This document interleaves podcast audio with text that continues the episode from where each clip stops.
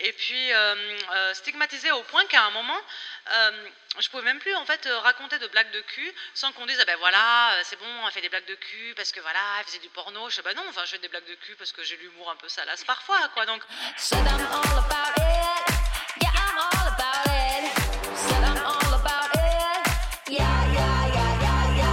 Plaisir et handicap, c'est le podcast qui parle ouvertement des sujets jugés sensibles. Peu importe notre situation, on a tous droit au plaisir.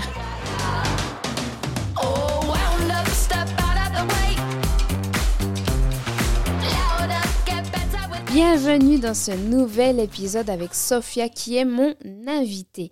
Alors, cette interview, elle est importante pour moi parce que c'est une amie qui est très très chère à mon cœur, mais aussi c'est une personne qui est très compétente dans son activité de sexothérapeute. Et puis tu sais que j'aime te partager de l'information qualitative, vraie, et là franchement tu vas être servi.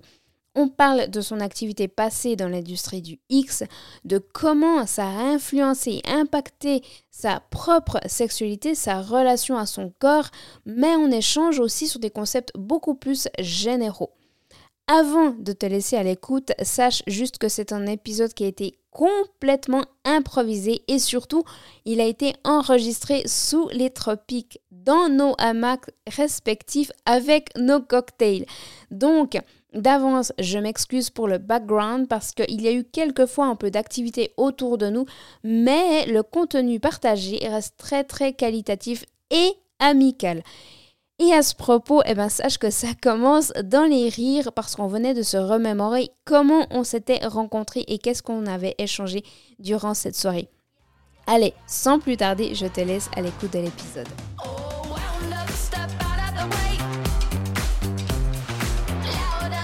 Et là, je me suis dit, putain, cette fille, mais il faut trop que ce soit mon amie, ça va être mon amie de toute façon. Franchement, c'est là où je me suis dit, mais elle est géniale, quoi. Puis on a commencé à parler de cul, puis c'était fluide, on a parlé du féminin, on a parlé du masculin, on a, passé, on a, on, a parlé de, plein de choses, et puis c'était, c'était beau, quoi, ouais, vraiment. Oui, on a parlé de plein de choses, on a aussi beaucoup parlé de spiritualité, et euh, c'est aussi une euh, des raisons pour laquelle moi je me suis dit de mon côté que tu tellement, étais tellement accessible sur tous ces sujets, mais sans tabou, mais aucun, sans préjugés, sans attente, rien du tout, que je me suis dit, mais elle, Ouais, voilà, c'est aussi, moi, c'est à ce moment-là que je suis aussi tombée amoureuse de toi. T'es trop chou. Mais en fait, effectivement, euh, il me semble aussi, enfin, ça c'est quelque chose que, que j'aime bien rappeler aux gens, c'est que euh, euh, on, parle en fait aisément de, de tous nos besoins fondamentaux en tant qu'humain. On parle de ce qu'on a mangé, on parle parfois de notre digestion. On, ça arrive aussi qu'on puisse parler de notre santé mentale aisément, qu'on parle du sport ou quoi. Puis putain, en fait, pourquoi est-ce qu'on pourrait pas parler de la sexualité tout à fait naturellement, tout comme on, parle de, de ce qu'on mange, de, de, de ce qu'on consomme, de, comment est-ce qu'on vit, parce que la sexualité, ça fait partie d'un des besoins fondamentaux de, l'être humain. Et puis, euh, putain, j'aimerais bien qu'on puisse parler de cul, tout comme on puisse dire en fait ce qu'on a mangé la veille, quoi. Ouais, c'est ça. Bah, t'as tellement raison. Puis aussi une chose que je voulais te dire que, que je t'ai pas dit euh, hors euh, enregistrement là, c'est que bah, par rapport à tes activités, on pourrait penser que tu pourrais être quelqu'un d'extrêmement vulgaire. Et je crois de, du groupe euh, que, que, que, je connais, tu es une des plus, des plus sages. Euh, des, moins, oui, justement, des moins vulgaires. Et c'est ça aussi qui, qui, qui, a fait que je me suis dit, mais cette nana, elle est, elle est, ouais, elle est plus qu'intelligente. Elle a une, une forme d'intelligence, mais très, très profonde. Je sais pas, je sais pas si ça se dit. Mais, mais voilà, c'est pour ça aussi que, que j'ai matché avec toi. Tu sais, j'ai vraiment eu comme le, sentiment d'une d'une rencontre qui devait avoir lieu, qui était programmée dans ma vie. Et euh, quand on, à, cette soirée-là, je me suis dit, ben, j'ai enfin rencontré cette personne. Et je pense que c'est, je pense que ça arrive peut-être une fois, voire maximum deux dans une vie. Et euh, bah voilà, je vais juste euh, profiter de cette petite intro pour te remercier euh, bah, d'être dans ma vie et puis de partager tous ces secrets, et puis tous ces, en toute, en toute confiance. tu vas me faire pleurer. ouais, non, mais écoute, Merci, merci beaucoup pour ça. Et puis effectivement, enfin, je pense qu'on peut, on peut parler de cul euh, sans tomber dans la vulgarité, parce que encore une fois, c'est quelque chose qui est tout à fait naturel. Et euh, puis, euh, mais voilà, moi, le truc, c'est que j'ai été beaucoup stigmatisée. tu sais, ça m'est déjà arrivé de me faire désinviter à des fêtes d'anniversaire, parce que le simple, ma, seule présence pouvait gêner du fait que je sois actrice de cul, ex-actrice de cul. Voilà, c'est gênant. Et puis euh, euh, stigmatisé au point qu'à un moment, euh, je pouvais même plus en fait raconter de blagues de cul sans qu'on dise ah ben voilà c'est bon elle fait des blagues de cul parce que voilà elle faisait du porno. Je dis bah non enfin je fais des blagues de cul parce que j'ai l'humour un peu salace parfois quoi. Donc ouais a toute cette stigmatisation quoi. Et à, côté de ça, enfin je pense qu'on peut parler notamment aussi entre femmes, c'est quand même bien plus aisé, mais j'aime beaucoup aussi parler, j'ai beaucoup d'amis hommes. Euh, et puis j'aime beaucoup pouvoir parler de, sexualité euh, et d'émotions, euh, de comment est-ce que tu te sens, qu'est-ce que ça te fait sentir en fait lorsque tu vis ça. Et parce que je pense qu'on ne peut pas aussi vraiment... on peut pas penser la sexualité sans penser non plus les émotions, sans penser le ressenti, hein, sinon on est des machines. Oui, tout à fait. Ben, ben, c'est ça, et puis c'est pour ça que, que j'aime beaucoup parler euh, avec toi bah, de, de, ces sujets-là. Euh, et juste pour peut-être pour faire un, peu, comment dire, euh, pas dépeindre en tableau, mais pour, pour faire expliquer en gros, peut-être pour répondre, voilà, pour répondre à une question certainement générale que les gens qui nous écoutent pourraient se poser. Qu'est-ce qui t'a poussé Quel a été tes Ouais, quel a été le, déclenchement de, tes activités dans le milieu du qui, C'était quoi? C'était en Paris? C'était une vocation? C'était euh, la curiosité? C'était un peu tout ça? C'était voilà, Comment ça a commencé? Mmh en fait, ça a commencé vraiment, ça a été euh, bah, de nouveau. Hein. Je pense que parfois il y a des choses qui nous sont destinées et puis euh, l'univers fait en sorte qu'on euh, se mette sur le chemin. pour la petite histoire, je, je m'emmerdais avec un de mes meilleurs potes. On était à Bordeaux et puis du coup, on savait pas trop quoi faire on est allé sur un salon érotique et puis là il m'a fait un peu euh, le jeu du cap ou pas cap. Parce que lui euh, il, connaissait déjà ma, mon, ma sexualité, mon hypersexualité, j'étais beaucoup dans la séduction etc. Et puis euh, en fait il me voyait tout à fait bah, devenir actrice porno. Et puis il y avait une petite affiche qui disait voilà on cherche des nouveaux talents. Puis il m'a fait aller chiche t'y vas ou quoi. Et puis j'y suis allée à l'époque, euh, bah, voilà, moi en tant que française, euh, j'étais soignante déjà depuis mes 18 ans. J'ai commencé quand j'avais 25 euh, ans le porno. Et puis, je gagnais 1211 euros exactement par mois en travaillant deux week-ends par mois, en faisant des journées de 12 heures, à, à m'occuper de, personnes atteintes de maladie d'Alzheimer et démence associée. C'était un métier très dur. Donc euh, je t'avoue qu'effectivement le gars il m'a proposé, euh, bon à l'époque c'était un tarif assez ridicule, je me suis fait, euh, je me suis fait baiser du coup dans tous les sens du terme. mais en fait il me proposait en fait le quart de mon salaire pour une scène, d'aller à Paris, de me payer le train, etc. Donc je me suis dit bon allez banco, j'y vais, j'y vais pour l'expérience. Et puis j'y suis allée. Euh, j'ai trouvé ça génial. Euh, je me faisais de la thune, euh, je prenais du plaisir et puis je me suis dit mais pourquoi pas continuer quoi. Et j'ai continué comme ça, voilà, à faire quelques scènes, quelques films, notamment pour Canal Plus également. Puis après, ben, ça, ça, a tourné. Disons que je me suis rendu compte après que c'était quand même un métier. Et puis c'est là où après j'ai commencé à faire des scènes de plus en plus professionnel, puis à me rendre compte qu'il y avait quand même une dissociation qui s'opérait parce que ben, quand tu te rends compte vraiment que c'est un métier puis qu'on attend vraiment quelque chose de toi, c'est pour ça aussi qu'on est appelé des performeurs, c'est parce qu'on on, fournit en fait, euh, on fait une prestation de performance réellement. Euh, quand tu es dans la scène, tu dois penser euh, à dégager tes cheveux pour que la caméra puisse le voir. Tu dois, tu dois savoir en fait où la caméra se situe, mais sans savoir, la sans, sans, savoir la regarder. Tu dois ben, rentrer le ventre parce que c'est plus joli, cambrer le dos parce que c'est plus joli, pointer les pieds parce que c'est plus joli. Puis en fait, du coup, je me suis vraiment retrouvée mm, pendant cinq années à faire ce métier de façon intensive. Mais finalement, en fait, ce qui se passait dans mes organes génitaux, je le sentais plus c'est super intéressant ce que tu racontes parce que euh, bah, déjà je suis super contente d'avoir cette conversation avec toi euh, par rapport à ça parce que euh, je, l'ai déjà dit dans d'autres épisodes mais on est souvent conditionné par la pornographie en se basant sur, sur les scènes qu'on voit qui n'est pas représentative d'une sexualité intime qu'on a en général euh, avec son sa partenaire. Et euh, c'est super intéressant justement d'avoir, euh, on va dire, l'autre côté ce qui se passe de l'autre côté du rideau. Je ne sais, sais, pas si ça existe comme expression, mais, justement, j'ai envie de te dire, par rapport à cette performance que tu devais donner pour, bah, pour les réalisateurs, pour les films, toi, est-ce que ça n'a pas créé justement une dissonance dans ta propre sexualité et comment tu as fait ou quelles, ont été les, prises de conscience par rapport à au métier, à ton métier et à, ta réalité intime quels ont, été, quels ont été les, euh, ouais, les points, peut-être que tu as dû travailler pour pouvoir euh, avoir une sexualité qui te corresponde plus? Alors quand j'étais euh, dans le porno, euh, ben, j'avais pas de copains, j'avais beaucoup d'amants. Euh, mais voilà, c'était la sexualité de, consommation, on va dire comme ça. J'étais encore beaucoup dans la représentation, j'avais encore pas mal de failles narcissiques à combler. Hein. ensuite, ben, j'ai arrêté le porno pour un homme que j'aimais à la folie, avec lequel je me suis mariée. Et ben, je t'avoue que je, je, suis passée par une phase en fait j'avais vraiment très honte de moi parce que je m'étais rendu compte que j'étais toujours dans la représentation et puis que lorsque je n'ai plus voulu être dans la représentation, j'avais gardé des tics, euh, des tics vraiment corporels. Ce dont j'ai eu vraiment très honte parce qu'en fait j'avais pas, euh, pas conscience, ben, comment dire, en fait, à l'époque, j'avais pas les connaissances nécessaires pour me rendre compte que ce que je vivais était normal.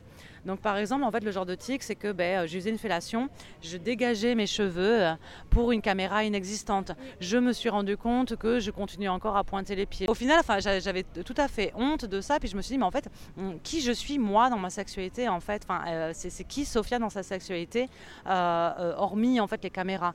Et puis j'ai eu beaucoup de temps à, j'ai mis beaucoup de temps en fait à dépasser ça. Je suis passée par une phase justement où j'avais plus envie d'avoir de rapport sexuel du tout parce que j'avais envie de me reconnecter à moi. L'homme avec qui j'étais, malheureusement, je ne pouvais pas vraiment lui en parler de tout ça. Et voilà, il n'était pas équipé pour avoir ce genre de conversation, donc c'était assez compliqué.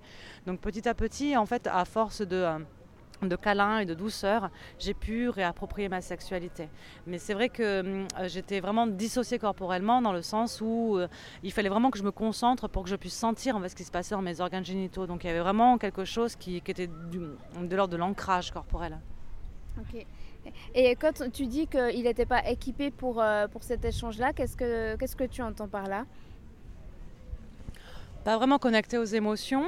Euh, aussi le fait que euh, souffrait aussi en fait pour moi en fait de la stigmatisation il n'avait pas envie c'était en fait j'avais pas vraiment un cadre vraiment euh, sécure euh, pour pouvoir exprimer émotionnellement les choses euh, sans, sans, être stigmatisé dans le sens où il me disait souvent en fait soit tu as, envie de moi soit tu plus envie. Et puis en fait il n'y avait pas de nuance. Donc c'est plutôt quand je dis il n'était pas équipé pour avoir ce genre de conversation c'est à dire qu'il avait vraiment encore une vision très binaire des choses.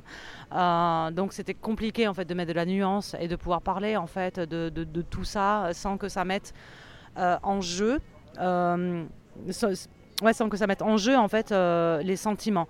C'est-à-dire qu'il euh, il y avait vraiment, comme chez beaucoup d'hommes, d'ailleurs aussi de femmes, dans le sens où ben, tu me désires donc tu m'aimes, tu me désires pas donc tu m'aimes plus. Et ça, c'est vrai que c'est une nuance qui est encore qui est, difficile encore à apporter, que malheureusement beaucoup de gens en fait souffrent de ça. Et d'ailleurs, ben, moi dans, dans, mon métier maintenant de, sexothérapeute, ben, j'accompagne pas mal de gens euh, justement pour leur apprendre ce genre de nuances-là, que, le désir il n'est pas, est pas lié aux émotions, il n'est pas lié aux sentiments, et puis que euh, et, justement si les gens n'osent pas, même à l'intérieur du couple, parler de la sexualité, c'est parce que ben, pour eux en fait la sexualité euh, est liée aux sentiments qu'on se porte. Donc on va pas trop aller parler de choses qui pourraient fâcher parce que ça pourrait euh, remettre en fait le couple en question alors que euh, c'est bien au-delà quoi. Oui, tout à fait. Euh, et, ça me fait penser, du coup, j'ai envie de rebondir là-dessus. On en parlait avant, avant de commencer cet épisode. tu me disais que par rapport au masculin, par rapport à la, au patriarcat, par rapport à la, à la virilité, je dirais, euh, sociétal, enfin qui, est extrêmement mis en avant euh, de, manière, euh, de manière publique. Toi, tu avais un temps aussi, je pense que, que ton passé a fait que tu as pu développer une sensibilité, une compréhension de ce mécanisme de la masculinité toxique. toi, tu disais que tu avais beaucoup d'empathie pour les hommes bah, qui en souffraient. Est-ce que tu pourrais juste peut-être nous dire quelques mots par rapport, par rapport à ça? Oui. Alors c'est vrai que ben, je suis quelqu'un de, très sensible et puis j'observe assez, assez vite les dynamiques et je peux vite ressentir, euh, ressentir pour l'autre, voilà, c'est l'empathie. Euh, et puis c'est vrai que je me suis rendu compte que ben, nous, les femmes, euh, cis ou pas, on avait quand même énormément d'espace de parole, on avait quand même cette tendance naturel ou pas, je ne sais pas si c'est construit ou pas. Toujours est-il qu'on a cette tendance, nous les femmes, à pouvoir se réunir plus facilement, à pouvoir discuter entre nous euh, des émotions, euh, de ce qui nous touche. Euh, on peut se permettre d'être vulnérable. Et j'ai beaucoup de compassion pour, pour, pour, le masculin parce que les hommes beaucoup moins d'espace que nous, euh, sécure, dans lequel ils peuvent exprimer leur vulnérabilité. Et puis, euh, eux aussi, en fait, ils sont victimes de ce système patriarcal, euh, de cette euh, suprématie masculine mise en place. du masculin toxique, ils en sont tout aussi victimes que nous. Ils en souffrent parce qu'ils sont beaucoup dans la compétition. et en plus de ça, ils ont beaucoup moins d'espace pour pouvoir exprimer leur vulnérabilité. Je reçois euh, pas mal d'hommes cis, euh, notamment en consultation, euh, où ben là, du coup, avec moi, ils peuvent avoir un espace où on peut commencer à travailler sur les émotions, sur l'expression de la vulnérabilité. Et puis, je me rends compte que beaucoup de ces hommes-là, ils, ils, sont complices de cette masculinité toxique, dans le sens où même s'ils sont hypersensibles, et puis que c'est des gens fleurs bleues, et puis que par exemple ils ne peuvent pas avoir de relations sexuelles s'ils n'ont pas de sentiments, ben, devant euh, leurs amis, ils vont dire ouais non mais hier euh, j'en ai baisé une bonne etc alors que c'est faux. Alors que ce sont des hommes qui euh, ben, leur nature leur nature et puis leur sensibilité font qu'ils ne peuvent pas avoir des réactions s'ils sont pas amoureux par exemple. Ça c'est un, un, cas assez typique que je peux recevoir en consultation. Mais devant leurs amis ils font semblant d'être mm, ce mec mm, viril que la mm, viril dans le sens dans, le standard que la société nous propose nous exige même. Et puis du coup, ils deviennent en fait complices du patriarcat en faisant semblant d'être ce qu'ils ne sont pas. Et ils ne peuvent pas être ce qu'ils sont euh, de façon sécure avec leur groupe d'amis. Donc ouais, j'ai beau, beaucoup de, compassion et puis d'empathie pour ces hommes-là. Aussi également, euh, parce que lorsque euh, si un homme se risque à dire ouais, mais moi aussi j'en souffre de ça, moi aussi je souffre de ce système, moi aussi je souffre de ce système en place, de ce patriarcat, il y a pas mal de gens de femmes aussi qui ont l'air dire non, tu peux pas être victime parce que c'est toi le bourreau. Alors que putain, c'est pas tous des violeurs. Non, ils, ils sont pas bourreaux, ils sont pas tous bourreaux. Euh, ils sont aussi victimes. On est tous victimes et il y a vraiment une distinction à faire entre euh, l'individu en tant qu'individu euh, genré, homme et femme, qui évolue dans une société, et puis la société patriarcale en question. Et que lorsqu'on remet en question le patriarcat, on ne remet pas en question le genre, on ne remet pas en question toi en tant qu'homme, on remet en question le système établi. Donc d'un côté, en fait, c'est une question politique versus l'individu. Et il y a vraiment cet amalgame qui est fait et que Malheureusement, l'individu, l'homme, euh, le masculin, se retrouve souvent euh, euh, à, devoir se justifier et à se dire bah, c'est moi qu'on accuse. Non, c'est pas toi qu'on accuse, c'est le politique qu'on accuse. Waouh, super, super, bien, super bien étayé comme propos, super intéressant. Euh, merci beaucoup. Et, du coup, ça, me fait penser bah, par rapport à ces, hommes, enfin une majorité d'hommes de, cis qui pourraient être victimes de, ce système de patriarcat oppressant sur la virilité, sur la performance, euh, sur, l'apparence. Euh, donc, bah, bah, toi, quand tu consultes en tant que, sexothérapeute, tu rencontres beaucoup de, ces personnes-là avec ces problématiques assez générales et similaires qu'est-ce que tu pourrais, quel conseil tu pourrais donner à, un homme, euh, à une personne de sexe masculin souffrant justement de, toute cette oppression euh, sur son genre? Euh, Quel est, je dirais, peut-être les, un, ou deux conseils que tu pourrais donner peut-être pour le pour le pour l'aider à, alléger sa conscience? Enfin qu'est-ce qu'est-ce que tu lui dirais à, cette personne qui souffre vraiment de cette oppression du patriarcat sur ses épaules? Je pense que pour alléger sa conscience, déjà, c'est euh, avoir l'honnêteté de, s'observer. Avoir l'honnêteté, même nous les femmes, hein, on est sexistes. Hein, euh, on a parfois des paroles où tu te dis, hum, ça craint un peu comme ce que je viens de dire. Qu'est-ce que je suis en train de, qu'est-ce que je suis en, train d'alimenter dans mes propos?